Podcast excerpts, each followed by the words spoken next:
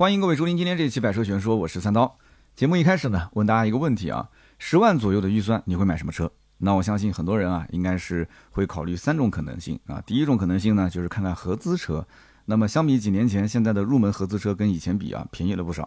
那很多的这个像什么卡罗拉呀、朗逸呀、啊宝来啊这些车，优惠都能到两万多块钱，打完折的价格也就是十万上下啊，十万多一点，然后落地可能就十二万、十三万。啊，应该到不了十三万，因为现在购置税减半嘛。那或者说一次性付款的话，你像这个轩逸的经典版啊，都要不了十万。所以现在国产车对于合资的压力来讲的话，还是比较大的。那么合资车呢，还是有人认啊，虽然说配置不高，但是呢也是不停的加长，空间还是够用的啊。那么整体来讲就是品牌力啊，很多人觉得省心不坏，保值率高就够了。那么第二一种呢，就是觉得，呃，看完合资车，觉得这个合资车好像除了保值啊、品牌力之外，但其他也没什么了，性价比不高。那么他看一看国产车，感觉好像国产车这两年也没什么问题，对吧？空间更大，动力更强，配置呢也更高。所以说现在国产的，那么他就他不买轿车，他会去买 SUV。那么等于说呢，用一个买合资 A 级车的钱去买了一个紧凑级的国产的 SUV 车型。那比方说哈弗的 H 六啊，长安的 CS 七五 Plus 啊，啊，包括现在的比亚迪宋 Plus、DM-i 啊、宋 Pro 啊这些。啊，就是可能稍微贵一点啊，十二三、十三四万，但是呢，他们能接受，没问题，多超一点点，贷个款无所谓。那么第三种呢，就是看电动车，看电动车，比如说比亚迪海豚现在很火，是吧？比亚迪的秦 Plus，还有包括一些新造车势力的车型。上一期我们还说过这个名爵的 MG 木兰啊，虽然说评论区聊这个车的真的不多，看来名爵这个车子应该销量不会太好啊。包括广汽安 Y 啊、欧拉的好猫啊，这些销量都还可以。那么选择电动车的这一部分人群里面，那么它同价位买到的这个动力肯定是比燃油车更好，甚至于空间其实也会更好。那么用电来跑的话呢，电费很便宜，我曾经说过比这个公交车还便宜，对吧？出行成本一公里就几分钱。所以说电动车对于很多人来讲，家里面只要能装充电桩，它肯定是首选，又便宜又安静啊，又省心，保养起来又便宜，是不是？所以整体来讲的话，现在大趋势就是只要是买车换车，可能第一反应考虑新能源。啊，不管是插混也好，增程也好，还是纯电也好，家里面也甭管能不能装充电桩，反正现在感觉买车换车好像不带一点点新能源，就感觉要早晚被淘汰啊。就是我们之前节目也提过。那么今天我们要聊的这个车呢，选它的人群可能是第四种啊。有人讲说，怎么还有第四种人群啊？或者说可能是第 N 种人群，就是宝骏的 Kiwi EV。这个车子呢是一个微型电动车，就按道理讲，其实一般正常家庭，如果说这个车要开的时间久一点，而且呢，呃，就有人讲我要开到十年以后，甚至开坏它，它一般在空间方面不会说，嗯，太过于的将就，它是希望越大越好。而且呢，既然已经是十来万的预算，所以在大多数人眼里，十万多的车它就必须得是个车。十万以内的车，就像我当年买个奥拓，对吧？两万多块钱，那我当时的感觉就是这是个车吗？其实说它是车也能挡风遮雨，但你说它不是车，其实周围人很多人不把它当成是一个就是正儿八经的车来看待。那么这个 Kiwi 为什么说是第四种或者是第 N 种人呢？因为这个车呢外形真的十分的另类，就是一般正常家庭如果是按照买传统的这个不管是轿车还是 SUV，一般不会是选这个车。这个车你真的不好定定义它，你就说这个微型车就可以了。但你说是个两厢车，也对，它也是两厢车。但是你说是个什么车？反正这车你看一下照片，我文稿里面是有的。就怎么形容呢？它长得就像是一个行走的火柴盒，有四四方方的，像一个能照明的手电筒，就这种感觉。那么熟悉这个日本的 K car 的朋友应该知道，就是 K car 其实有很多这样的设计，就是前脸、尾部都是一个横切面啊，就是像一个刀切那个面包一样的切下去的，就是非常的平整啊，非常的垂直。为什么呢？就是它要卡它的这个长度，呃，像日本的法规里面，长度轴距都是有要求的，所以它就就是一毫米都不浪费，就卡着这个车头，卡着这个车尾，所以它只要是一个垂直的面，它当然就是整个空间就拉长了嘛，对不对？你像之前的那个长城的酷熊，啊为什么头跟尾巴都是一个垂直的面，就是卡那个数据嘛。但是国内因为没有这个标准，它不是按什么车身长度啊、轴距啊、宽度啊，它不是按这个来进行补贴的，它是按排量啊，对不对啊？或者说是电动车就是按续航啊，对不对？按电池包的容量，按这个来进行相应的补贴或者是给你积分。所以说这个车子呢，看起来就知道啊，看上去可能不大，但是这车的内部空间肯定不小。啊，你看它的前轮跟后轮拉得非常靠前靠后，所以它的轴距很长。不过呢，这个宝骏的品牌，其实在厂家的眼中肯定是说，哎，我是高于五菱的，所以我的定价定位各方面都要高于五菱。但是在消费者的接受程度上来讲，明显正好相反。也就是说，大家如果去买五菱，那脑子里面第一反应就是五菱的车子，我要的就是性价比，就是绝对够便宜，一定要报一个让我无法拒绝的价格。我觉得说这车子呢，这个价格真的我都不好意思去还价了啊。那么如果买宝骏，我图什么呢？这个宝骏的价格又没有五菱那么便宜，没有那么多的性价比。那么跟国产其他的品牌比，略微的便宜一点，略微的配置高一点。但是别的品牌，你比方说长城也好，吉利也好，或者是哪怕奇瑞也好。啊，比亚迪也好，这些那怎么比都觉得比宝骏的这个在国产品牌里面，人家算一线，你这个在国产品牌可能算是个二线，所以很多人心里面有这样的一种潜意识。那么因此我买它就没有什么很多的必买不可的理由，所以呢，消费者对于宝骏的接受程度就没有那么高。其实我个人认为，宝骏的价格也可以放得很低，但是宝骏的价格放得很低，实际上对于五菱是一种打压。而且五菱的很多车型现在在往上走，它不是往下走，它已经没有地板了，它已经是地板流，再往下就是往地底下挖了，它就是地下流了，对不对？所以五菱像宏光 mini EV 的价格就一直往上涨，现在已经卖到七万多了，马上敞篷版出来之后，敞篷版要卖到十万多，是吧？它在往上走，所以这样的话，是不是能够用五菱的往上走的价格，再反过来凸显一下宝骏 Kiwi 这个车子的性价比呢？就是一个反向操作啊，有没有这种可能性？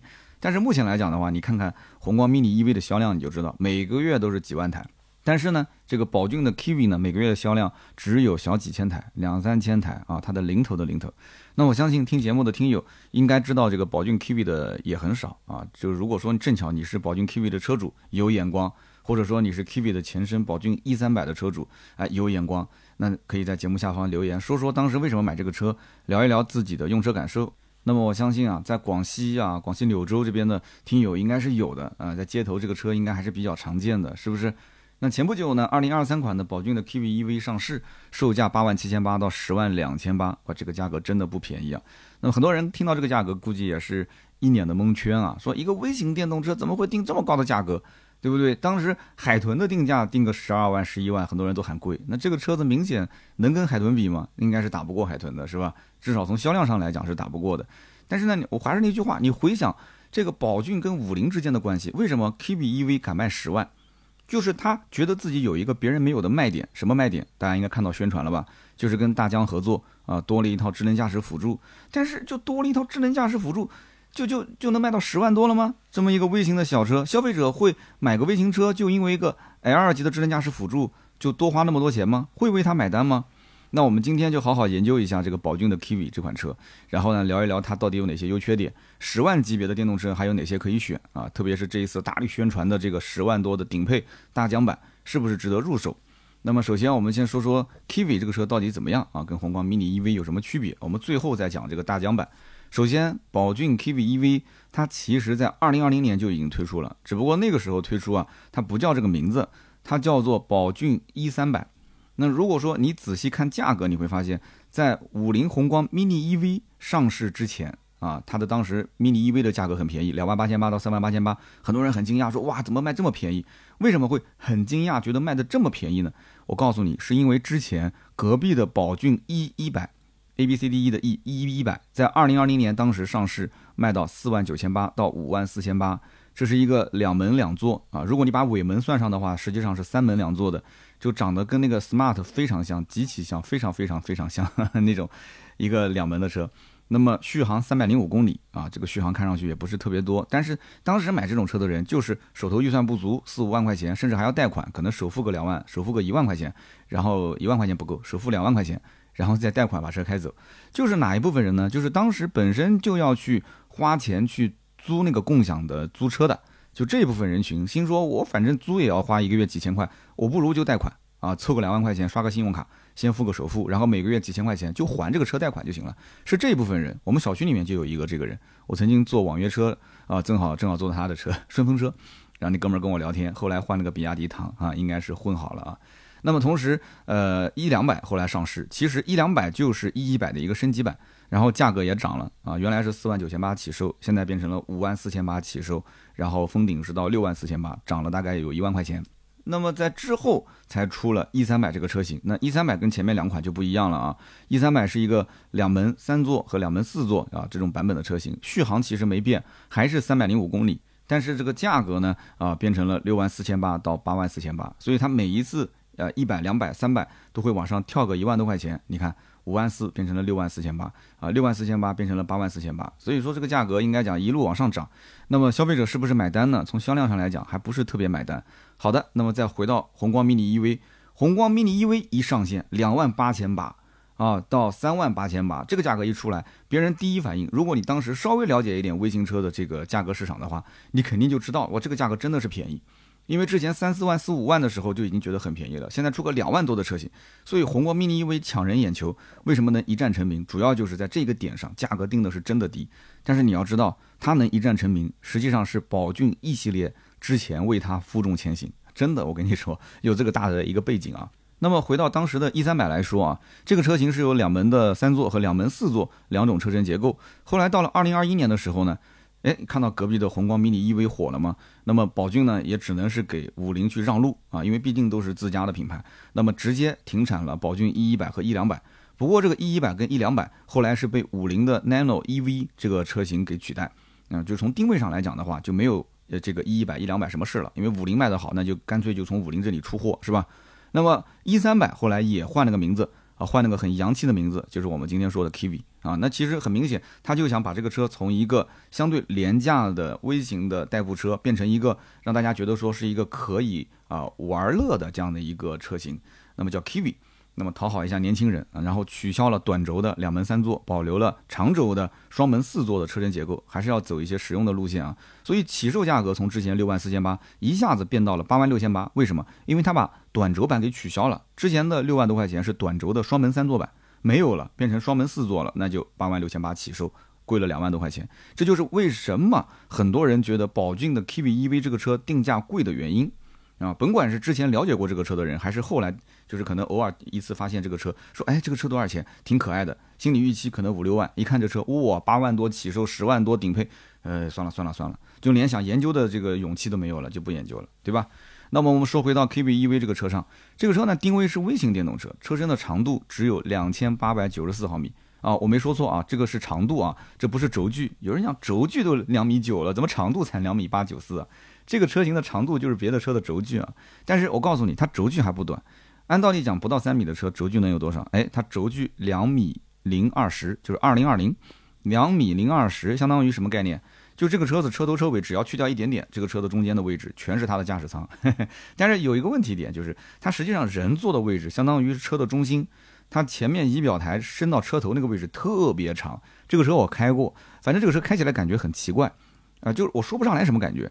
就是有点像开这个 MPV 的感觉，车头很长，然后左右两边还是有一点死角的，就看上去这个车应该是坐在车子里面很通透，就是四周的这个玻璃的舷窗就跟高铁一样的。但是真正坐在里面，你会发现不是这样子的啊，还是这个整体的，不管是看后面的这个后窗，还是看两边的三角窗，其实感觉还是有一点点盲区的啊。大家不知道开起来什么感觉？如果有车主可以说一下自己的感受啊。那么这个车子呢，长度和宏光 mini EV 其实差不多啊，都是微型车，但是 Kiwi 的宽度更宽，那么轴距也稍微长一些。所以从外观上来讲的话，这台车看上去虽然还是比较小，但是轴距啊放在这个地方，它的内部空间是真的很夸张。如果是比作房子来讲的话，这个车啊，按照房子说，应该就是这个叫得房率很高的户型啊，几乎没什么公摊面积。不过呢，这个车子甭管说它的其他优点缺点，反正这个车外形啊，我觉得如果成功，肯定也是基于它的外形；如果失败，还是基于它的外形。这个车的外形就有点像我们南京的有一个小区，外号叫三炷香。只要在我们南京稍微关注一些楼市的人，只要我一提三炷香，你肯定知道我讲的是哪一个小区了。而且是白色的，而且是就只要开上河西大街，你一眼就能看到那三炷香住在那个地方。但是呢，这个哎，人家说为什么是一个圆柱体的造型？因为那栋楼它是一个呃观景房，是个是个望江的一个房子啊，江景房，它是三百六十度，每个厅每个房间都能看到江，所以它就那么设计的。那就因此就会有两种非常极端的观点，有些人觉得我就要这种适合远方的生活啊，我不讲究什么房型，呃四平八稳、方方正正，我不要。但是也有一些人觉得说想都不用想，我不管是从风水学上来讲。还是从住的舒服不舒服，还是从得房率，我都不可能考虑这种房型的，就是非常极端。但是设计这种产品，说实话，厂家也要有非常大的勇气啊。所以这个车子，我可以讲，别的厂家可能宣传自己会用一些比较夸张的词语，但是这个厂家啊，宝骏说我的 Kiwi 是用的星际几何的设计语言，我觉得这个描述啊没有夸张，一点都没有夸张，相反，我甚至觉得很贴切。真的是星际几何的这个车要能飞的话，我甚至真以为它就是外星的飞船。哈 哈，大家可以看看我们的文稿啊，真的。那么这台车子呢，你看到之后啊，我觉得你在市面上绝对不可能找出第二辆跟它长得一模一样，甚至相似的车型。那如果说你喜欢宏光 mini EV 的造型，但是你不喜欢五菱的这个标，你觉得说想看看其他的一些品牌，那你其实可以买像奇瑞的 QQ 冰淇淋啊，甚至包括像北京汽车的元宝啊，你只要不在意是北京汽车这个牌子，其实都可以，因为长得差不多。啊，性能指标各方面也差不多，但是如果说你要喜欢宝骏 Kiwi 这个车，对不起，市面上还真没什么可以取代的这个这个产品，就是整个车子设计的上下两层，就像拼接起来一样，就你可以说看上去有点突兀，但是我告诉你，看久了也很顺眼。就像我们刷短视频的时候，你可能第一次你刷到一个奇葩的主播，你说这什么玩意儿啊？然后你第二次再刷到他，你说这脑子是不是有病啊？然后你第三次再刷到他，第四次刷到他。你可能就学会了，一给我的 girl girl，你看我扎不扎你就完了，是不是？是不是这样？还有一些洗脑的歌曲也是，你唱的什么东西啊？啊，唱到最后你就，啊，我们都是那个少年啊，你都是这样。虽然想吐，但是你久久不能忘去，那就是这样。这个车就是这样。那么 Kiwi 这个车也是用上双色车身设计，加上二三款 Kiwi EV 这个车增加了摩卡，现在怎么都喜欢用摩卡这个名字，然后目光、抹茶这些小清新的配色。那这个不用说了嘛，肯定也是吸引很多女性消费者，是吧？所以在外观设计上，宝骏的 Kiwi EV，其实我觉得啊，我个人认为啊，还是比较成功的。哪怕你说它丑，起码它丑到连竞争对手都不敢模仿的地步，哎，这也是成功，是不是？那么 Kiwi EV 这个车，其实和五菱宏光 mini EV 这个车，我不想放在一起比。为什么？我觉得从颜值判断上来讲的话，这就是两个群体。但是呢，你会发现 Kiwi EV 这个车自从改了名字之后，它就更像是个玩具。所以从它的定调属性上来讲，它确实和宏光 mini EV 啊有一些相似之处。那么我们再说一下这个车的内饰，新款的 Kiwi EV 呢，相比老款其实也是有很大的变化。那么之前呢只有一块小屏幕，现在的新款直接给你配了一个双联屏，十点二五英寸的液晶屏加十点二五寸的中控屏，而且这两块屏都是全系标配的。其实它一共就三款嘛，对吧？那么同时呢，KVEV 的车机系统支持语音交互、多媒体影音、导航、车辆的控制等等各种功能，这就不用说了，大家都很熟悉。其实呢，如果你要是体验过五菱或者宝骏啊，甭管是这款车还是其他车的车机，我跟你这么讲，就是你会觉得它车机做的还不错。你甭管是它的界面的设计也好，还是它的反应速度也好，就是各方面，你会觉得说我上车之前我对这个车是没有任何的期待的，对吧？哎呦，还有一个屏幕嘛，我可能是这种感觉。然后它不仅有个屏幕，你再去点一点玩一玩，再看看这些功能，再看一看语音，哎哎哎哎。哎，还很惊讶，是什么感觉呢？就像是你拿了一台几百块钱的红米手机，啊，因为我们盾牌就是有好几台这个红米手机，我们要维持我们私域流量的运营嘛。我第一次拿到这个红米手机，我对它没有任何期待，就是呃开个微博，开个微信，然后让他平时同步一些我的内容就可以了。结果有的时候，哎，晚上开直播，我用这个手机，我发现，哎，这个手机开直播也没什么问题嘛，对不对？你开个高清，你在别的手机上看，画面像素也挺好的，前置摄像头都差不多。然后有的时候你甚至装个游戏，你跑一跑，打个王者荣耀也不卡，玩一个吃鸡它也不卡。所以哎，心里面我就惊讶无比，我觉得超值，太超值了，几百块钱的手机，对吧？那么再加上几乎所有的宝骏 4S 店都在五菱 4S 店的隔壁，哎，你不要不要忽视这个点，就是看宝骏的客户大概率是会看看五菱的，或者换句话说，看五菱的客户也会去转一转宝骏。那么宝骏的 K V E V 的内饰跟宏光 mini EV 的内饰去比的话，那我觉得算是豪装了。就是客户你甭管啊，去看配置这些东西都不要算，就坐进去之后比一下两个车的这个内饰的做工、材质、用料，那其实你就知道啊，还是有差距的。那么从动力上来讲，二零二三款的宝骏 K V EV 是单电机啊，跟这个宏光 mini EV 一样是后置后驱。那不过这个智潮版、智奢版就是低配跟中配两个用的是最大功率四十千瓦啊，四十千瓦的电机你知道的，那肯定它的。最高的时速是有限制的，对吧？那么大疆版的最大功率是五十千瓦，那么最大扭矩其实都一样，一百五十牛米。扭矩是决定了你的这个起步加速的这种感受。那么续航里程呢？智潮版、智奢版三百零五公里。所以我之前讲嘛，从呃一一百到一两百四五万的车，到后来的一三百，其实也都差不多，就是三百多公里的续航。大家版还要少一点，三百零一公里。那么全系呢都是支持快充和慢充，不过这个快充和慢充的口子啊是在那个车头前面，就是车标那个位置。车头前面的快充跟慢充，啊，不过还好车也比较短。你要知道很多的车位的充电桩是在后面的，所以你要把一根线啊拉到车头的位置，还是还是我觉得比较麻烦的啊。但是没办法，小型车嘛，对吧？节省成本。好，我们继续看啊，这个车子官方宣传它的快充百分之三十到百分之八十的充电只需要花一个小时。但是这个车我在网上看到很多老车主反映，就是当它的电量如果从百分之十、百分之五没电了啊，一直充到百分之四十，充到百分之四十之后，你即使用的是快充的充电桩，它的充电速度也会变得非常慢，啊，就不是说的这个百分之三十到百分之八十用一个小时，你后面再往上充，你可能要花好几个小时，就它的时间几乎是跟这个慢充差不多，就是交流电充电差不多。按照官方说法，交流电充电呢是要花五个小时，但是我个人觉得。交流电充电的时间，这个不需要去关注，为什么呢？因为一般是用慢充充电桩的话，都是在自己的车位上面插上去，就是一个晚上，你就不用管了，啊。那么这个车呢，跟宏光 mini EV 一样啊，也是三个配置都是有磷酸铁锂跟三元锂电池两种版本可以选。那么磷酸铁锂电池呢，我觉得适合北方城市啊，如果你一定要买的话，长期有低温的这种环境，还是选磷酸铁锂多一些。那么另外一个，如果你对于安全性你有非常的大的顾虑啊，但是你又要开电动车，那我觉得也是选磷酸铁锂啊，因为它的稳定性啊，包括它的热失控的可能性会小一点。那么三元锂电池不用说了嘛，就能量密度更高，那它的可能同样用个四十度电，但是三元锂电池可以跑得更远。磷酸铁锂电池呢，你要想续航跟三元锂电池一样，你可能电池包啊，它的这个这个整体的这个千瓦时要稍微多一些啊，它四十度电，你可能要五十度电，那就毫无疑问嘛，那就车辆可能要更重一些，操控性会略微差一些。所以这两个版本，你看你怎么选，根据你的需求来。那么在底盘悬挂方面呢，其实 Kiwi 跟宏光 mini EV 也有着很大的不同。那宏光 mini EV 为了节省成本，后悬挂用的是非独立悬挂，但是 Kiwi 呢用的是双横臂独立悬挂，所以在舒适性上来讲的话，肯定也是要比宏光 mini EV 要好得多。那么说到底了，有人讲你怎么老是拿这两个车比呢？这两个车根本没有可比性。宏光 mini EV 就是个三万多块钱的车，这个车子怎么说也是个八万到十万的。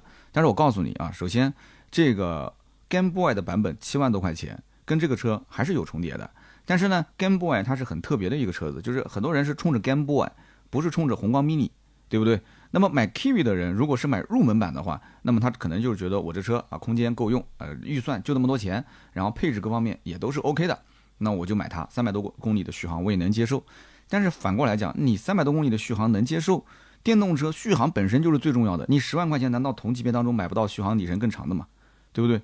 你反过来讲，你就是买个 Game Boy，隔壁的那个宏光 mini EV，你买个七万多块钱，你就花个七万多买个买个 Game Boy，Game Boy 的续航也不比它低啊，是不是？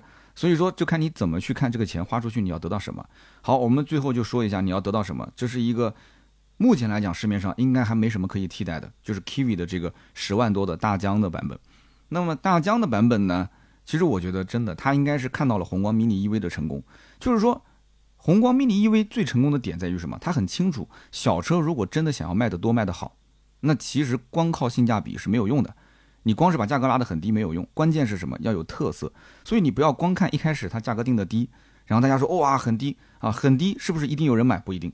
但是他做了很多的营销活动，他把这个车真的玩起来了，各种改装，找各种网红去做直播，然后去做一些啊持续的输出啊，改装成各种不同的版本。那么你想之前的。长安奔奔 e s t a 那我节目里面也聊过这个车，对吧？它还有个国民版，很便宜。那么长安奔奔 e s t a 它的售价和宏光 mini EV 其实差不多，而长安奔奔 e s t a 这个车呢，它还是个四门五座车，就是从我们传统理解上来讲，它就是个正儿八经的轿车，一个两厢车。那配置呢还要高一点，但是它为什么销量相比宏光 mini EV 连它的零头的零头都达不到？嗯，你可以说它是油改电，但是这个级别的客户又有多少人真正关心油改电的问题？是不是一斯大是实实在在可以得到实惠的，空间得到实惠，配置得到实惠，价格得到实惠，所以很多厂家就总结出一个道理，就是微型的电动车就需要把车造的有趣，然后呢再结合后期的宣传，把它打造成是个大玩具，这样的话就可以掩盖微型车的廉价感啊，成为一种时尚。那不管是男女老少也好，还是普通的老百姓，还是啊大富豪，都想买一辆回来玩一玩。所以这样的一种营销方式才是长久之计。所以 Kiwi 啊，宝骏啊，他就发现，哎，是应该这么玩。它看起来呢就应该是跟宏光 mini 一样啊，像是个玩具。而且这个车本来设计就很夸张，对不对？玩具嘛，对吧？就不应该跟传统的轿车一样。那么这个车的内饰、空间各方面也比宏光 mini EV 要更上一个档次，也更加的智能一些啊。那么宏光 mini EV 现在的 Game Boy 都卖到七万多了，那么这个敞篷版都卖到十万多了。哎，我 Kiwi 现在出了个大疆版，我为什么就不能卖个十万多块钱呢？是不是这么个道理？那么说一说啊，Kiwi EV 的对手有哪些？你单看八万七千八到十万两千八这个价格，其实 Kiwi 的对手有很多。那么其中肯定有很多还是燃油车，因为这个级别的车主很多都是一些，就是说，如果是真的是刚需，那就是家里买第一辆车啊，买什么车其实都可以。那么空间尺寸都比 Kiwi 这个车型要高至少一个等级以上啊，A 级车、A 加级车啊，什么吉利的帝豪、别克的英朗、日产的轩逸经典等等。那这些车是合资车啊，也有国产车，但是落地呢都在八九万，也就十万上下。那么 Kiwi 的这个落地价格那也是这样啊，对吧？它差不多的预算。但是我刚刚说了，买 Kiwi 的车主如果把它当成玩具，或者说就图它的外观和设计，或者说哎我就是冲着大疆合作的这个智能驾驶这个卖点去，对不起，那我刚刚讲的这些车，什么帝豪、英朗、轩逸经典没有都没有，啊，那这些客户不会看这些车第二眼，所以真的要从消费者的角度出发，那么英朗、帝豪这些车和 KV 比，虽然价格差不多，但是买它的人完全就是两类不同的人群。那么从 KV 的人设来讲，就产品的设定上来讲。嗯，奇瑞的小蚂蚁应该算它的竞争对手之一，为什么呢？小蚂蚁是双门四座微型车，但卖的其实也不便宜。但是小蚂蚁其实口碑还不错，续航啊很能跑，而且这个车子呢啊是铝制的车身，据说啊很多碰撞啊最后看下来结果还不错，安全性挺好。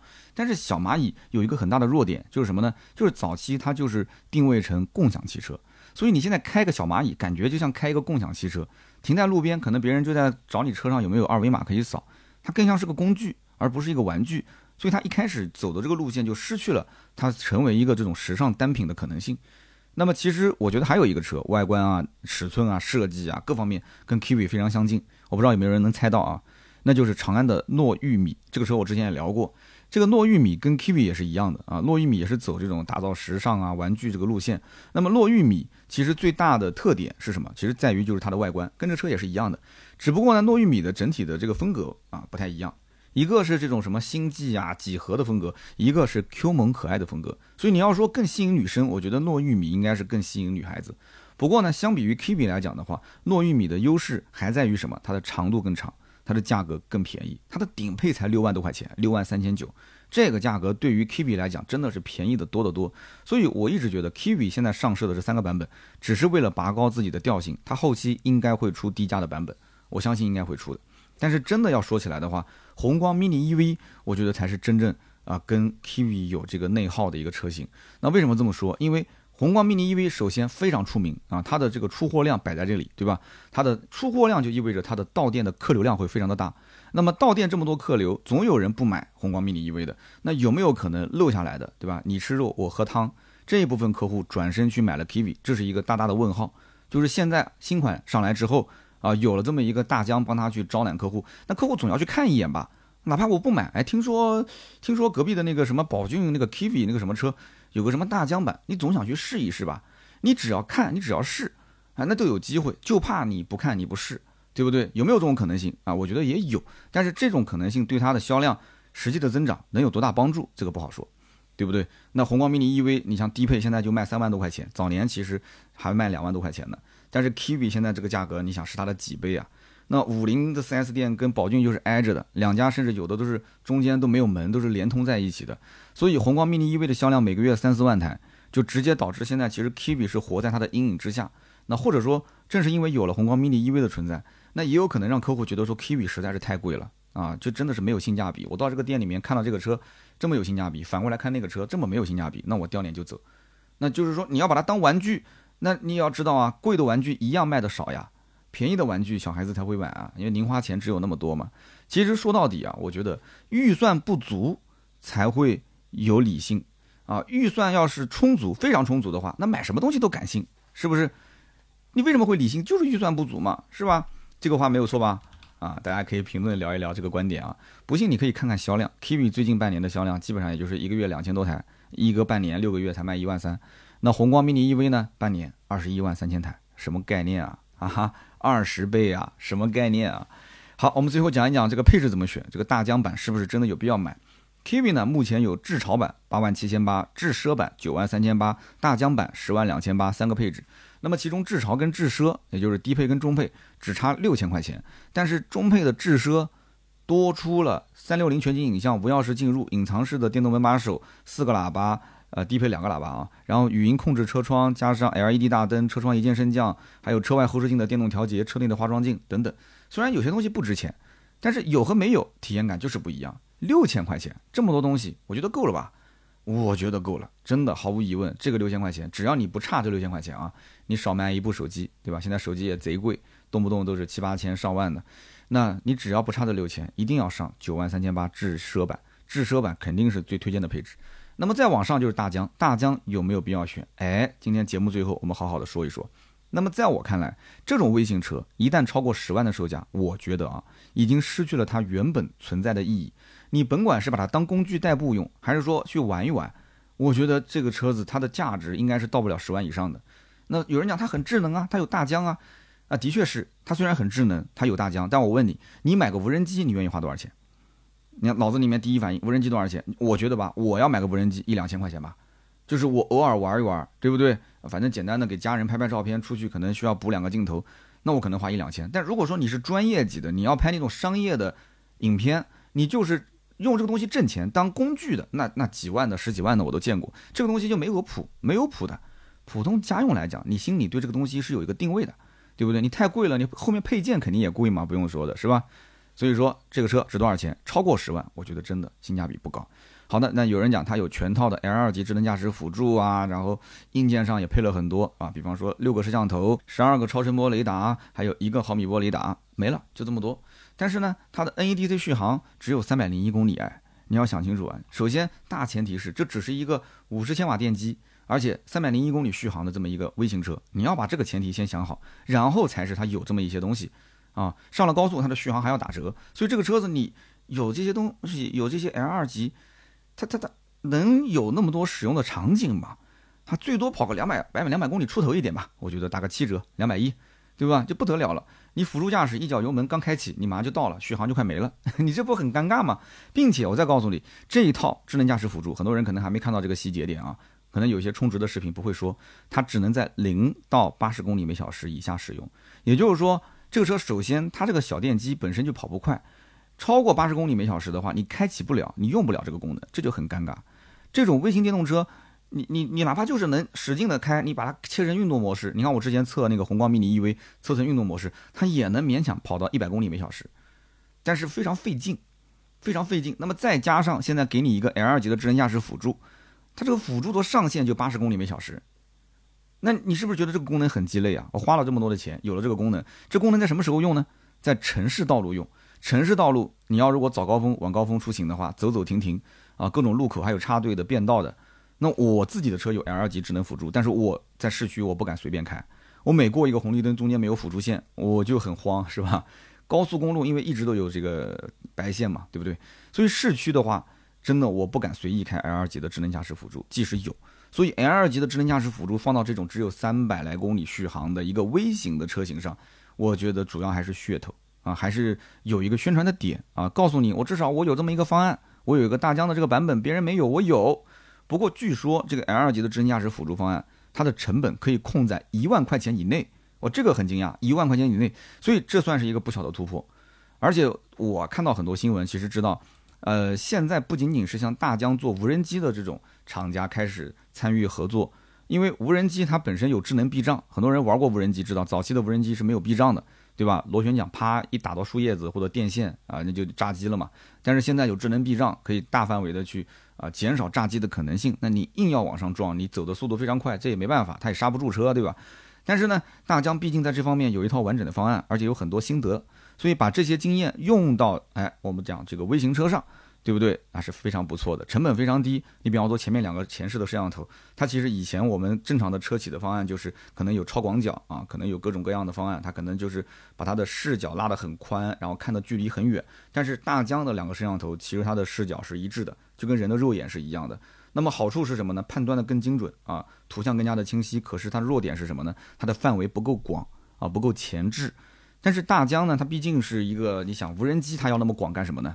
它无人机前后左右反正也就是几米啊，十几米、二十米不就行了嘛，对不对？大概就这么一个范围。今后告诉你，还有一种企业就是扫地机器人。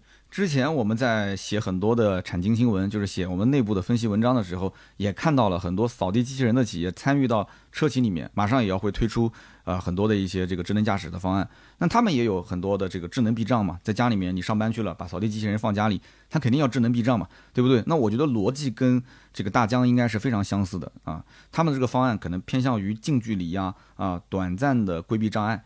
啊，如果说跟专业的车企这种无人驾驶的方案比的话，我觉得还是有不少的区别的。所以在微型车领域，低成本的去试水，我觉得是他们这些啊，不管是无人机也好，还是扫地机器人也好，是首选啊，首选，成本比较低，对吧？方案呢，相对来讲还是有一个迭代跟进的过程。那消费者对它的期望值也没有那么高，是不是？那不会像特斯拉一样啊，一早就吹自己的 FSD 的无人驾驶，到现在为止，在咱们中国市场也没实现，是不是？所以说，今天我们聊那么多关于宝骏的 K B E V 这个车，确实很有特点。而且又出了个大疆版，也很有噱头，话题性很强。那么再加上我今天这期节目聊了那么多，那我相信大家对这个车也有很多的了解了，是吧？那么如果是你，你会花十多万块钱去买宝骏 K V EV 的大疆版这个微型电动车吗？大家可以说说自己的观点。好，那么以上就是关于宝骏 K V EV 所有的内容，感谢大家收听，也欢迎大家呢留言说一说自己的看法。我们会在每期节目的留言区抽取三位，赠送价值一百六十八元的节末绿燃油添加记忆品。那么如果说身边人对本期节目的内容感兴趣呢，你也可以转发给身边人，也帮我的节目宣传宣传，我相信对他们有帮助。好的，下面也是关于身边事环节。那么今天身边事呢，就聊一聊我武汉的这一次出行啊。我刚从武汉回来，今天晚上十一点开始录节目啊，就是可能时间会超十二点，希望大家多多见谅，确实很辛苦啊。这一周的事情非常多。那么去武汉拍视频，地点在什么地方呢？在武汉的叫江夏区啊，江夏区，呃，光谷科技职业技术学校。我当时一看这个名字叫什么什么学校，那应该不是大学啊。后来呢，我发了个定位，然后我朋友呢是武汉人，他说，哎，这个学校的投资人我还认识。啊，他们的股东之一说是一个做职业培训的啊。那么我刚进门，其实还没进学校大门的时候做登记，我就看到门口有一个男孩啊，白色的衬衫，白色的裤子，穿的是一身，就明显是精心打扮过的啊。手上拿这个礼盒，然后右手拿了一束这个玫瑰花啊，很明显嘛，这不用说的嘛，对吧？小年轻，这个等自己的女朋友嘛。让我看一下今天的日子，今天也不是什么。这个这个情人节之类的，对吧？那可能是女朋友过生日啊。这个小男孩脸上洋溢着幸福的笑容，高中生嘛，对吧？这个年纪真的是很阳光啊。这让我也是老夫聊发少年狂啊，回想起当年高中生涯啊。那么我在门口还想磨蹭一会儿，我想看看他的女朋友长什么样子，对吧？但是这个门卫啊，警惕的目光看着我啊，我也就算了，就灰溜溜的走了。那这个学校里面有一个超级大的影棚，那么大到什么程度呢？我觉得这个影棚里面停个。五六十台车应该问题不大吧？真的，五六十台车应该问题不大。它一共有三个棚子，一个是黑色的背景棚，一个是绿色的绿布啊，就是拍一些这种需要抠图啊啊做影视的人都知道大的绿布。然后还有一个是专门这个给车子开进去拍的，就是白色的，这叫蛋壳影棚，非常的厉害。那我觉得这个公司应该还是挺有实力的啊。那么这个学校里面能够做影棚，这我不是第一次见了，在我们南京农业大学里面也有一个影棚，我之前也在里面拍过视频。那么一般都是什么？学校出地，然后外面的公司出钱。当然了，这个公司肯定也是要有非常硬的关系啊。那么公司它既然出钱把这个地方改造过，它肯定是要商业化。那么学校呢，也不是说光出地不用这个场地，它可以让学生在这里面进行实习啊，进行这个上课，因为它这里面可能会有一些影视啊、表演啊或者拍摄啊之类的，所以双方都可以用，大概是这么一种合作形式。那么这个学校是做职业教育嘛，所以当时我在拍视频的间隙出去走一走、逛一逛，我就发现。它这里面呢，不仅有就面相上一看就是这种少男少女、高中生，同时也有那种，我觉得年龄可能跟我都差不多了，就是非常粗犷的大老爷们儿。一开始呢，我看到一群人，呃，手上拿了一捆绳子，然后绳子的头子这个地方有一个黑色的一个小圆圈，我也不知道那是什么东西，然后在手上甩呀甩呀甩，然后唰给它扔出去，扔得好远好远。然后我跟我们的摄影师聊，我说这个应该是航海专业是吧？应该是航海专业，就是船快要靠岸的时候，可能要把那个。我也搞不懂那叫什么缰绳啊，直接扔出去，然后套在那个绳索上面。我在想可能是航海，因为我在去他们的那个教学楼里面转的时候，发现上面写的都是什么什么港口什么港口啊，航海，然后海洋乘务专业，所以学校里面有男生有女生嘛。然后后来又看到一群非常粗犷的老爷们儿，感觉有的年龄跟我差不多大，在干嘛呢？在那个地方用一个铁刀，然后在那边拆钢筋，然后绑钢筋，一会儿拆一会儿再绑，然后就像那个钢丝绳索啊。就有的时候做缆车的那钢丝绳索。然后我说哥们儿你在干嘛呢？他说我们要把它拆光，然后再重新装起来。哎，我在想这什么专业呢？后来发了个微博，很多人在猜各种什么样的专业。所以它是个职业培训学校，啊，不仅仅是有正常的应届的这种上中专的一些学生以外，还有对校外的这种啊培训。其实大家应该知道，这几年啊，国家是在鼓励这个职业教育。就从某种意义上来讲，我觉得其实这种职业教育是把人才啊，是从初中这个层面上来讲就开始分流了。啊，就是说，你如果上不了高中，其实很多人就是上中专、上技校了。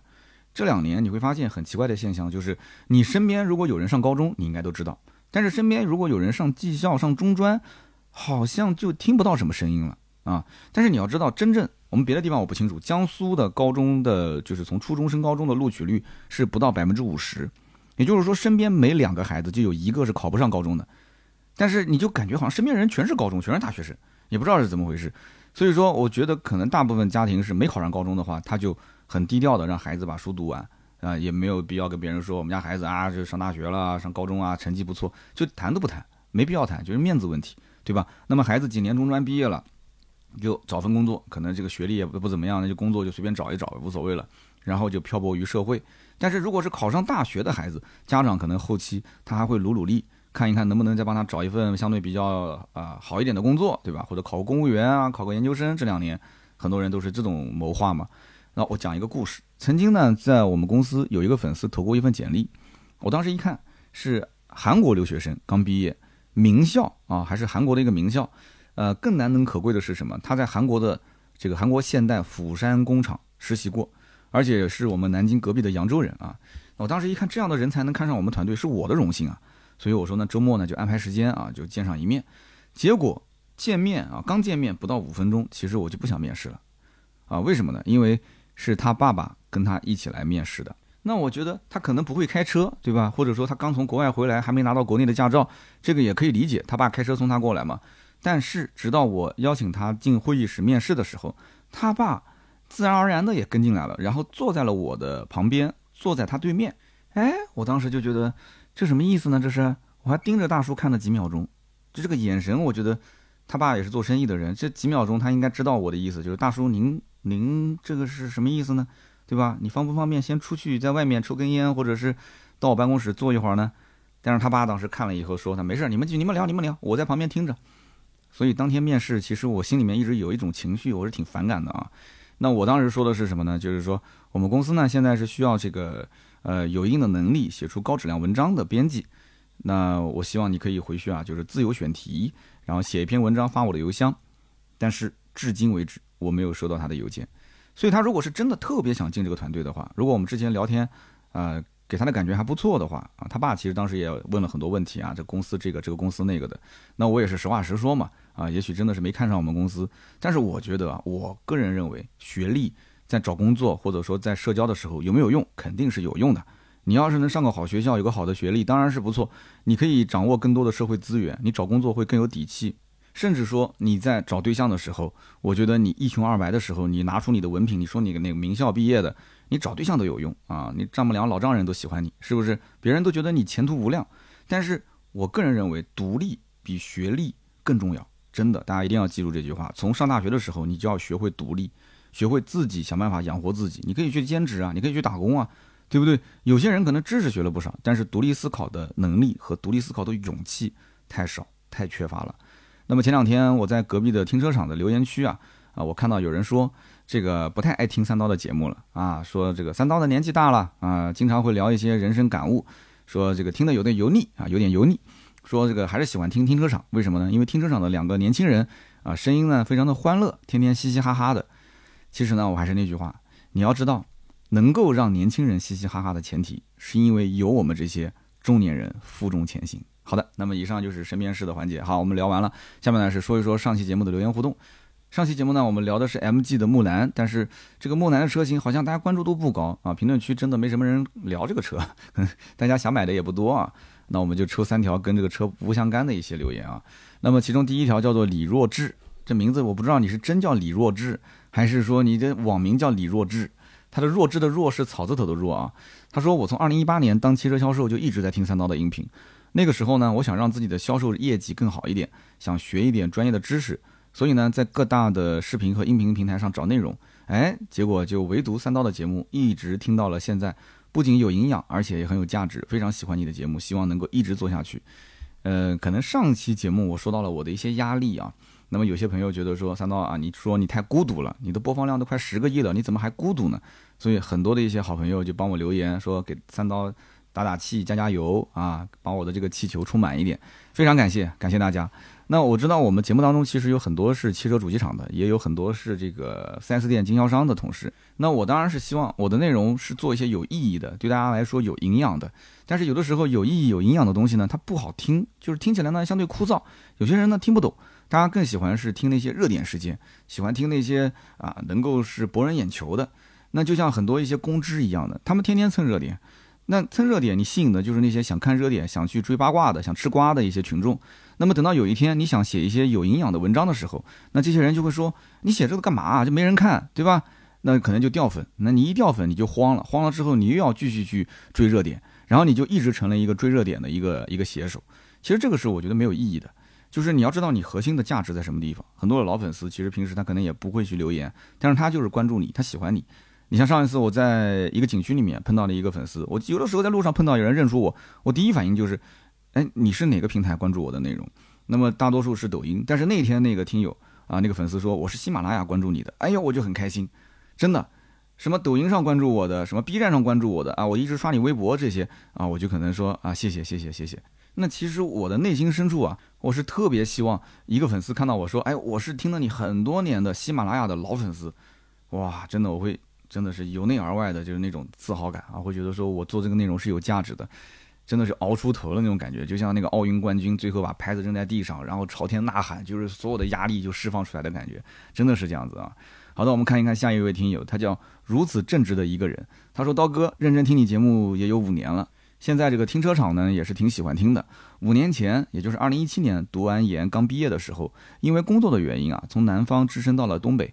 后来呢，呃，发小转了我一台他零九年产的丰田 RAV4，啊，人家从北方去南方，你从南方去北方，你这是逆势而行啊。然后呢，拿了一辆这个二手的 RAV4，之后呢，隔壁大学的一个学妹啊，毕业之后啊，这个就直奔他而来。两个人呢，当时也租不起房子，然后一起呢就住在危房里，然后一起呢在空调房间里面、办公室里面打地铺睡。后来呢，他又说他出门旅游的事情啊，两个人开着这个 RAV4 啊，一路到处玩，到处逛。那么后来两个人就买了房子，而且买了两套房子，但是车子一直没换啊，开了十三年的老车，什么毛病也没有。说这个车真的很省心。然后后来他这个留言分了好几段，这两段写完之后，就直接跳到了下一段，就是和我的媳妇儿分开已经一年多了，小狗也在爸妈家那边养着，我又是一个人一辆车，听着百车全说。此时此刻呢，恰如彼时彼刻，听三刀这期节目说，三刀哥，呃，需要大家鼓鼓励啊，说这个缺了一些情怀，所以我有感而发啊，流水账说了很多，说刀哥见谅，最后想说刀哥加油，饮冰十年，微凉热血，情怀其实一直都在。我其实非常好奇的点就在于，你在第二段跟第三段的中间，你跟你媳妇儿分开了一年多，中间发生了什么事情？你这期节目无论如何，你给我留条言可以吗？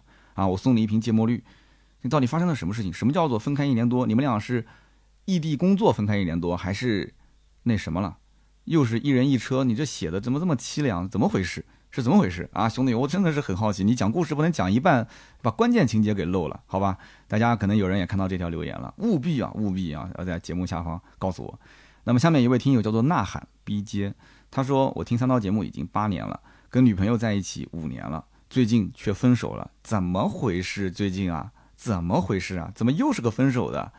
他说谈了五年分手了，但是刀哥的声音还在我的身边，希望刀哥一直做下去。不是你什么意思呢？你这意思就是刀哥不要跟你分手是吧？啊，没了女朋友还有我是吧？我不跟你那啥啊，我不跟你那啥，真的我不知道怎么回事。还有之前我看到有条留言说，我听刀哥的节目时间比我老婆跟我的结婚时间还长，你就不要这么比喻好吗？我总是听的感觉怪怪的，所以这个。哎，人间自有真情在啊！真的，只是今天一段，明天一段，真心诚意的对待这一段感情，但是会更加的专一的对待下一段，是吧？渣男真的是渣男！哎，怎么会谈了五年就分手？我一直很好奇啊，就是那种已经谈了很久很久，都已经快要谈婚论嫁的年龄，怎么就分手了？我不知道这为什么，因为我之前谈没谈到这个地步啊，可能我最多也就一年啊，我觉得大家互相不要浪费彼此的时间就结束了。那最多好像我都没谈过超过两年啊啊，我跟我媳妇儿也很短，也就是一年就就就就就步入婚姻殿堂了。所以说这种谈了五年最后没走下去的，我想问问这怎么回事，发生什么事情了啊？好的，那么以上就是本期节目所有的内容，感谢大家的收听啊，也是希望大家啊，如果是谈一个朋友的话，谈时间久了啊，还是把婚结了吧，真的过过小日子，有些时候呢，啊，一切归于平淡，也就不会多想，好吧？那么今天这期节目就到这里，也是希望大家多多关注我们更多原创内容啊，可以关注我们公众号“百车全说”，那么公众号“百车全说”的下方有一个按钮啊，粉丝进群，没有进群的点击扫描二维码。那么另外就是我的 B 站每周五会有长视频的更新，百车全说，还有我的抖音三刀砍车，以及我的微博百车全说三刀。好的，今天这期节目就到这里，我们周六接着聊，拜拜。